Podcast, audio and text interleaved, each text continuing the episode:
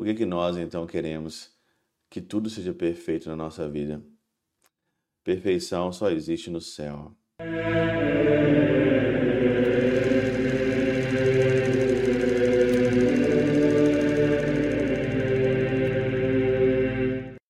Em nome do Pai, do Filho e do Espírito Santo. Amém.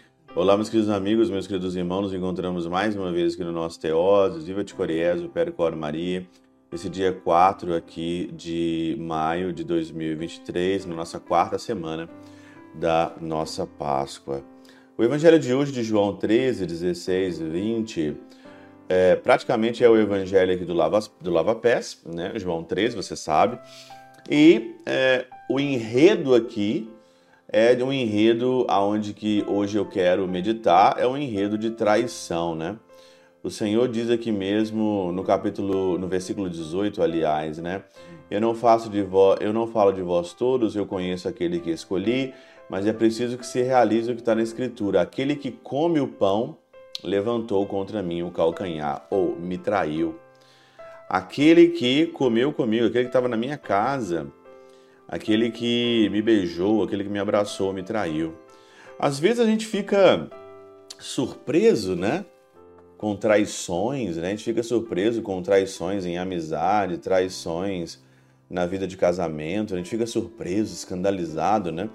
Jesus foi traído e todos nós estamos sujeitos a traições, todos nós, e principalmente as pessoas que estão do nosso lado, as pessoas elas estão sujeitas a nos trair são às vezes fracas, são levadas pelo momento, levadas pelas situações, levadas por uma pessoa, levadas pelos seus interesses de subir, de ganhar, de poder, de receber vantagem, né?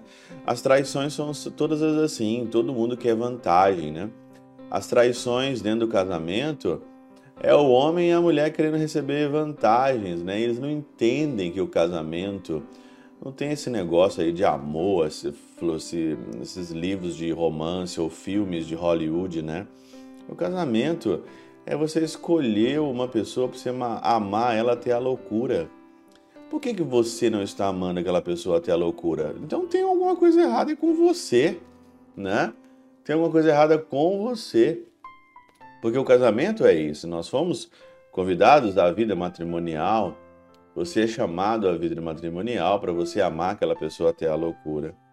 Aqui Santo Agostinho, aqui Santo São, é, São João Crisóstomo na Catena Áurea, ele fala o seguinte aqui, ó: Quem come comigo o pão, isto é, quem é por mim alimentado, quem comunga da minha mesa, para que quando sofrermos algum mal da parte de nossos servos ou de gente mais reles que nós, não nos escandalizemos, mas voltemos os olhos ao caso de Judas, que enriquecido de infinitos bens, pagou com o mal seu benfeitor. Enriquecido de muitos bens, o Judas pagou com o mal. Quantos de nós, você já, já viveu isso, né? Quantos de nós somos assim? E a gente pergunta: o que, que eu fiz de errado? Você não fez nada de errado. Não dá para controlar a mente da outra pessoa, não dá para controlar o comportamento da outra pessoa, não dá para controlar a vida da outra pessoa. E tem gente, gente muito fraca. A fidelidade hoje ela é assim algo primordial porque a fidelidade ela rima com felicidade. Quando você é fiel, a felicidade bate na tua porta, né? E não nos escandalizemos com traições. Não coloque a tua esperança em homem e em mulher nenhuma. Essa é a regra. Não coloque tua força. Vai decepcionar você alguém. Alguém vai é, vai jogar para trás. Alguém ali vai escorregar. Alguém vai te magoar. Não coloque sua esperança nos homens. Coloque sua esperança em uma única pessoa. A nossa esperança está em Deus. A nossa esperança está no Senhor. É nele que eu coloco toda a minha vida. A minha mulher pode me decepcionar, o meu marido pode me decepcionar, os meus filhos podem me decepcionar, podem me trair. Amigos, então, nem se fala. Amigos, então, nem se fala. É muito difícil, né? Você encontrar mesmo um amigo fiel, uma fidelidade. Se encontrar, garra.